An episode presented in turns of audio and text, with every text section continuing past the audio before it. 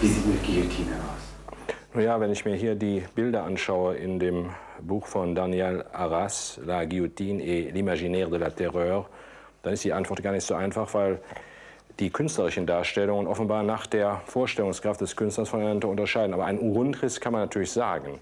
Es ist offenbar ein Holzgestell, in dem unten sozusagen ähm, eine Öffnung des Kopfes des Delinquenten äh, eingelassen ist, während oben ein scharfes Eisen äh, äh, im schwebenden Fall hinunterfällt. Und sozusagen zwischen diesen Holzscharnieren äh, findet dieser Prozess zwischen äh, Aufschlag eines Eisens in die Öffnung des äh, für den Kopf freigelassenen Holzes. Äh, man kann nur sagen, dass äh, die industrielle Verwendung sozusagen, die absehbar dann später politisch-symbolische Verwendung dieses Tötungsinstruments, äh, diese berühmte Guillotine der Französischen Revolution von den vorangegangenen Praktiken des sozusagen Kopfabschneidens und nicht Abschlagens mit dem Handbeil unterscheidet. Ähm, vielleicht müsste man vorweg, äh, wenn man schon von der Imagination der äh, Guillotine spricht, äh, zwei Fakten äh, voranschicken. Nämlich, dass äh, im Gegensatz zu den Hinrichtungspraktiken, die unter dem Königtum geherrscht haben, nämlich enorm grausamen äh, äh, Folterungsprozessen, äh, die berüchtigt und notorisch geworden sind durch die Hinrichtung des letzten Königsmörders, äh, nämlich dem, äh, demjenigen, der versucht hat, äh, Ludwig XV. hinzurichten, dass im Gegensatz zu diesen Hinrichtungspraktiken, äh, die vornehmlich für nicht aristokratische Verbrecher vorgesehen waren, die Guillotine zunächst einmal nichts anderes äh, äh, vorhatte, als ein Humanisierungsakt zu sein. Ja, nun, soviel ich weiß, oder was, man davon, was davon aufgeschrieben ist, ist, dass der Tod von äh, Robespierre ja vorweggenommen worden ist äh, durch äh, seinen eigenen Versuch, sich zu töten, nämlich sich mit einer Pistole während des Verhaftungsakts die Kinnlade zu zerschmettern. Und er wurde daraufhin auf ein Brett festgeschnallt, was schon so eine Vorwegnahme der, Hinrichtungs, der Hinrichtungsplatte war. Und er ist sozusagen sterbend mit hängendem Unterkiefer guillotiniert worden. Ähm, etwas Besonderes, also Ritualistisches, was die sonstigen Hinrichtungen äh, auszeichnete, vor, vornehmlich äh, die überlieferten Redensformen von Danton, von Camille Desmoulins, von einigen anderen, auch des Königs selbst, ist von Robespierre nicht zu berichten, weil er eben nicht reden konnte, was diesen, dieser Hinrichtung einen besonders schaurigen Zug verleiht. Es ist gar nicht so leicht zu sagen, wie die Guillotine wirklich aussah, weil die künstlerischen Darstellungen der Zeit divergieren, vor allem in der Größe.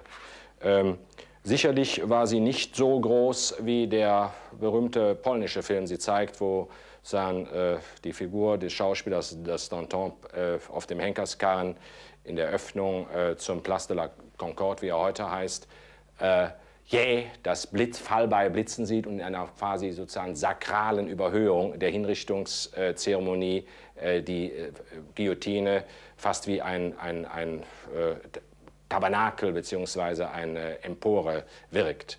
Äh, reduziert auf äh, ihre einfachen Elemente, ganz einfach mechanisch, äh, ist es eine Erfindung, ja, die älter ist. Das ist ein, eben ein Fallbeil, was zwischen zwei Holzstäben äh, festgemacht ist und jederzeit gelöst werden kann und dann sozusagen auftrifft auf die zwei, zwischen zwei Holzblöcke gelegter Kopf. Das ist die Grundvorstellung äh, des, des äh, mechanischen Tötens, äh, was im Grunde genommen das Handbeil ersetzt. Denn äh, die äh, traditionelle ähm, Hinrichtung der, und das ist jetzt der entscheidende Unterschied, den Einsatz der Aristokratie, äh, wurde durch das Handbeil vorgenommen, während äh, Verbrecher äh, aus äh, einfacher Herkunft, äh, das kann man auf das Verbrechen an, nach ganz bestimmten Vorschriften gehängt, äh, gevierteilt wurden oder gerädert wurden.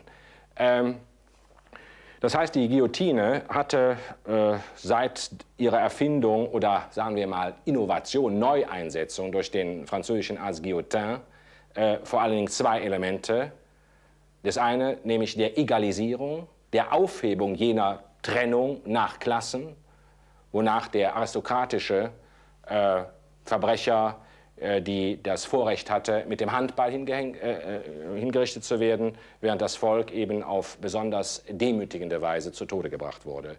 Der andere Aspekt ist der, äh, der, was man heute fast nicht mehr so ganz einsehen mag, der Humanisierung. Denn in der Tat ist natürlich die Reduktion, worüber wir noch sprechen wollen, äh, dieses äh, Hinrichtungsakt auf einen kurzen Moment eine unendliche Erlösung von Schmerzen, die dem Delinquenten durch andere Hinrichtungsarten, vor allem die des Hängens äh, oder gar Vierteilens und Räderns, bereitet wurde. Wenn man die zwei wichtigsten Elemente vielleicht nennen sollte, dann könnte man vielleicht sagen, der eine, die eine wichtigste ist die, die Hinrichtung des Königs. Es sind unendlich viele Leute hingerichtet worden. Die erste wirklich politische Hinrichtung hat wohl, ähm, wenn ich mich recht erinnere, am 21. August 1700 92 stattgefunden. Es hat schon vorher Hinrichtung mit der Guillotine gegeben, aber diese Hinrichtung war die erste politische Hinrichtung eines französischen Aristokraten. Aber die Hinrichtung, die nun wirklich äh, die Guillotine als symbolisches Verfahren, damit sozusagen auch als politische Semantik zeigt, das war sicherlich die Hinrichtung äh, des, äh, Französisch, des, französischen Königs äh, am 21. Januar 1793.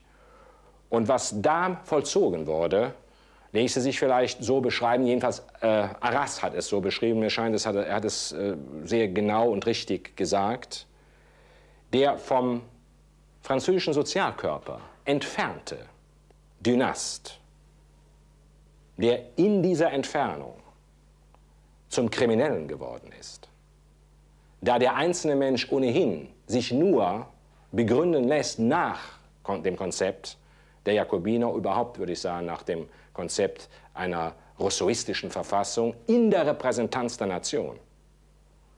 Nachdem diese Repräsentanz aber nach der Beweisführung von Saint-Just und Robespierre aufgelöst worden war, blieb nichts anderes übrig, als diesen Tatbestand in einem symbolischen Akt manifest zu machen.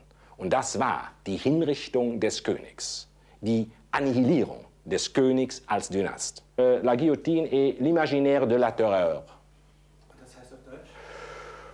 Ja, Gott, man müsste es wohl so übersetzen, die Guillotine und das Imaginäre des Schreckens, des Schreckens, der durch sie hervorgerufen wird. Oder noch genauer, der Vorstellungsinhalte, die diese Maschinerie bei der Zuschauermenge, denn das, diese, diese Rezeption ist entscheidend für das ganze Konzept des Terrors, äh, beinhaltet.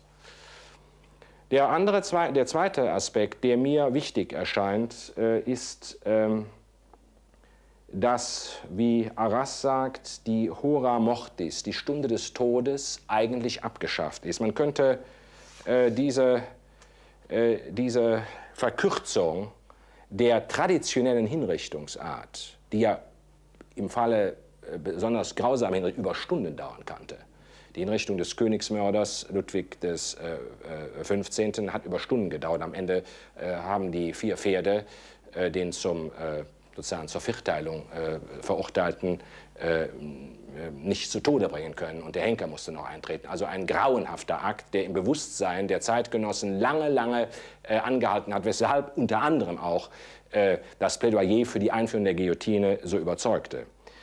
Ähm, diese Reduktion sozusagen der Stunde des Todes auf einen einzigen, auf, ein, auf einen kurzen Augenblick hat zweifellos einen Kontext mit ganz bestimmten Zeitkonzeptionen um 1800 überhaupt. Ich meine, Arras spricht äh, vom, vom, vom, von, von, der, von, der, von, der, von der Kategorie des, der Plötzlichkeit des Todes, in dem die sozusagen die paradoxale Situation eines gleichzeitig Sichtbaren und Unsichtbaren des Sterbens verdeutlicht wird. Und gleichzeitig sogar so etwas wie die Einheit der Person aufgehoben wird. Denn es hat eine Diskussion darüber gegeben, ist der, die Sekunde vor der Durchschneidung des Halses, ist noch die ganze Einheit der Person und ihres Bewusstseins erhalten. Was ist nach der Sekunde nach der Durchschneidung? Das hat eine lange Diskussion gegeben darüber, ob nicht der vom Kopf vom Körper getrennte Kopf noch Bewusstseinsinhalte hat. Ist also der vom Körper getrennte Kopf, bildet er nicht doch für eine gewisse Zeit noch eine Einheit der Persönlichkeit. Das ist von Physikern, von Medizinern über eine lange Zeit diskutiert worden. Ähm, Das Wichtigste scheint mir äh, zu sein, dass die Kontinuität von Zeit, die Möglichkeit auch zur Reue, die Möglichkeit überhaupt ähm, vor den Altar Gottes zu treten, vor das letzte Gericht zu treten, das ja mit den Zeremonien der traditionellen Hinrichtung äh, impliziert war, in diesem Vorgang einer jähen Plötzlichkeit der Zeitverkürzung aufgehoben wird.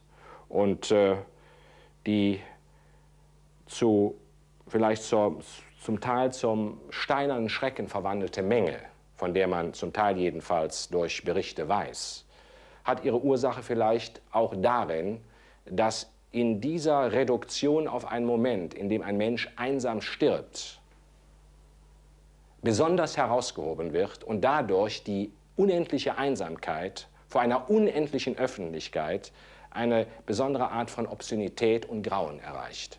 Bitte den Moment des Todes, des Durchschneiden des Kopfes.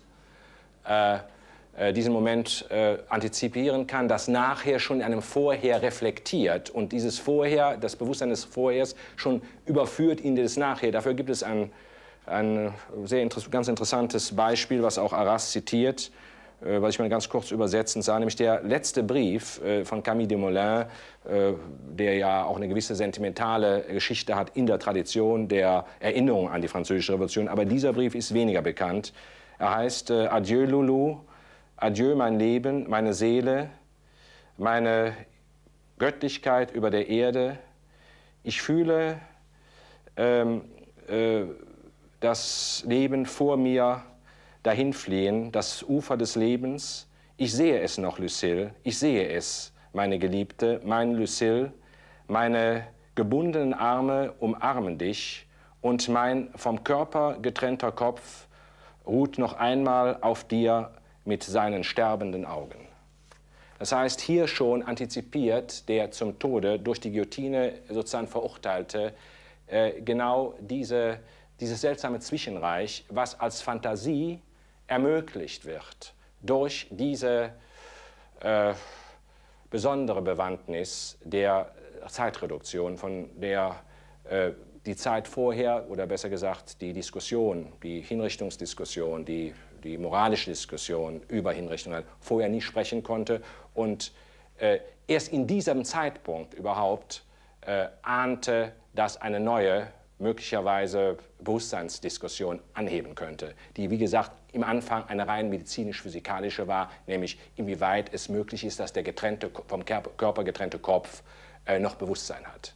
Aber man äh, hat Zweifel daran, dass also wirklich der, äh, ein Tod was Wirkliches ist, wenn er so schnell geht? Äh, ich würde sagen, äh, der, die Möglichkeit, darüber zu diskutieren, überhaupt über die Frage der Unendlichkeit und der Ewigkeit zu diskutieren, hat durch diese Art der Hinrichtungs äh, Aufwind gefahren. Ich meine, wenn man die Sache sich logisch ansieht, jede Art von Hinrichtung hat letzten Endes den entscheidenden Punkt, wo man wirklich logisch unterscheiden kann, bis hierhin lebt er, bisher lebt er nicht. Daran würde sich auch nichts ändern, dass es Hinrichtungsarten gibt, die den Menschen allmählich zu Tode bringen, ausbluten. Es gibt selbstverständlich immer den Zeitpunkt, wo man das an sich genau feststellen kann. Nur die Guillotine, der Hinrichtungsakt der Guillotine hat es sozusagen in der, im formalen und im symbolischen Akt präzis auf den Punkt gebracht und eben dadurch eine ganz bestimmte Art der Reflexion darüber überhaupt ermöglicht. Was bezeichnet man eigentlich als Tod?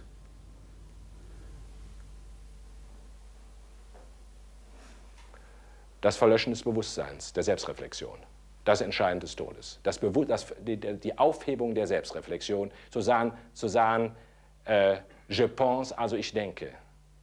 Aber das Grauenhafte, was hier eintritt, ist, ich sterbe, also bin ich.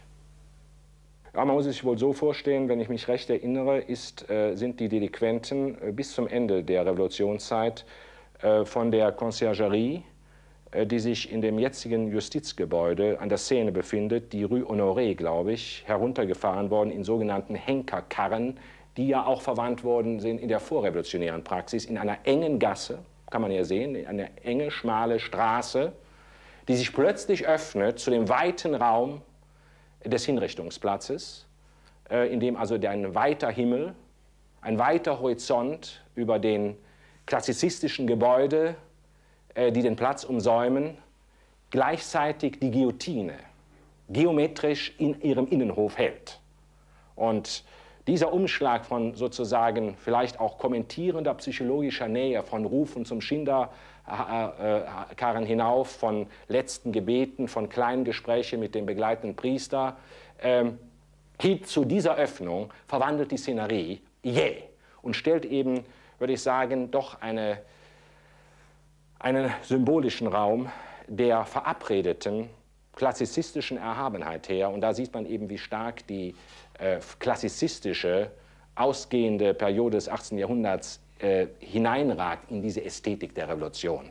Damals begannen diese grauenhaften anonymen Hinrichtungen, damals begann Auschwitz. Und da möchte ich mal ganz entschieden was gehen sagen, in dem Momentum, also wo ich nochmal sage, also im, im, Zusammenhang eben des ästhetischen Moments, vor allem, weil ich gestern sagte, äh, dass ich vermute, dass äh, die, die, der Modus der Erhabenheit bei Zuschauern, bei, bei Tötern und bei Opfern eine vollkommen andere Situation herstellt. Und es ist eben eine absolute Nichtachtung dieser besonderen Bedingungen, der Architektur, der Zeremonie, äh, der Sprache bedeutet, diesen Akt, der in sich in der Tat grauenhaft ist und der auch ein Massenhinrichtungssterben, der, der auf dieselbe Weise sind Tausende hingerichtet worden. Aber wenn man diesen diesen Modus, diese Differenz nicht sieht, dann kommt man eben sehr schnell zu diesen ideologischen Behauptungen, naja, das wäre so eine Vorwegnahme des mechanisierenden Tötens in den Gasöfen. Ich halte das eben für vollkommen unhaltbar, diesen Vergleich. Aber der ist ja eben, der ist in der Totalitarismusdebatte eben sehr, sehr modisch geworden.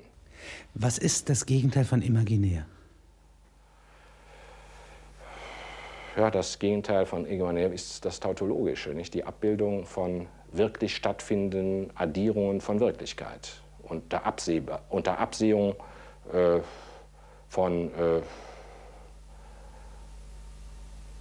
fantastischen assoziativen Begründungen. Ich bin mir nicht ganz im Klaren darüber, wo das, das moralische Argument hingehört. Ob das auf die Seite des, Imagina des Imaginären oder auf Seiten des Realistischen gehört. Ich vermute eher sogar noch auf Seiten des Realistischen, weil das eher eine notwendige äh, äh, Argumentationsform praktischer Verhaltensweisen ist, während das Imaginäre sich eigentlich auch von der moralischen und moralisierenden Rede eher entfernt. Denn der, der, der, der symbolisch sprechende Mensch ist der eigentlich Erhabene und der braucht keine Moralisierung. Ja, die Kategorie der Plötzlichkeit ist ja einerseits eine sehr moderne, in der Gestalt, dass die Kontinuität von Zeit und damit auch von Antizipation und von Geschichtsphilosophie je unterbrochen wird, wenn denn Geschichtsphilosophie im Grunde genommen eine traditionalistische, zumindest in der Vormoderne, geradezu äh, Kategorie des 18. Jahrhunderts ist. Das auf der einen Seite. Auf der anderen Seite ist natürlich Plötzlichkeit aufgehoben auch in der mystischen Tradition, nämlich eines äh, Augenblicks in Gott. Die möchte ich, diese Plötzlichkeit des Augenblicks in Gott, der Mystiker, die zweifellos etwas zu tun hat, sagen wir mal, mit der Plötzlichkeit der Surrealisten, äh, möchte ich dennoch von dieser Plötzlichkeit des Royalisten unterscheiden, weil nämlich im einen Fall nun eben äh, eine transzendente äh, Kategorie äh, äh, eine Rolle spielt, während die Plötzlichkeit allenfalls eine transzendentale ist, eine, eine, eine, eine, ein Aufflammen eines kurzen Bewusstseins, was seine Emphatik aber nur in einem Jetzt findet und keinerlei Begründungen sonst mehr hat. Und äh, möglicherweise könnte man sagen, beginnt diese Plötzlichkeit durch bestimmte Umstände, und zwar der ja, materialistischen Bedingungen von Welterfahrung, etwa der Schnelligkeit, des Fahrens in einem Wagen, in dem Landschaft aneinander vorbeirast, in der Plötzlichkeit dieses Instruments Guillotine, eben eine Reduktion menschlicher Erfahrung auf ganz kurze Augenblicke, die Anbetracht eines aufbrandenden Nihilismus, dass Antizipation von Gott, von Ewigkeit etc. nicht mehr möglich ist, der die Plötzlichkeit oder der, die, sozusagen die Revision von Ewigkeit auf einen Zeitmoment von dieser Kürze gezwungene äh, äh, sich ansteht, an sich anschickt, zu seinerseits zu pathetisieren, als eine allerletzte Möglichkeit reduzierter Utopie. Äh, es scheint eine, es scheint, nein, es ist, nein, es ist eindeutig ein Mann. Das sieht man in der Kleidung. Es ist ein also befragter, also im, besser gesagt im, der im Livret der Zeit äh, bekleideter männlicher Delinquent. Äh, die, der Henkerskarren steht auf der anderen Seite mit äh, einem schon auf seinen Tod, auf seine Hinrichtung wartenden zweiten Opfer, auf den ein Priester einredet, äh, Faxen machende, äh, zurufende, äh, erstaunte, begeisterte, mit anderen Worten also durchaus die Reaktion einer Theateraufführung oder, wenn man, wenn man auch sagen will, eines Empfangs, eines Festes.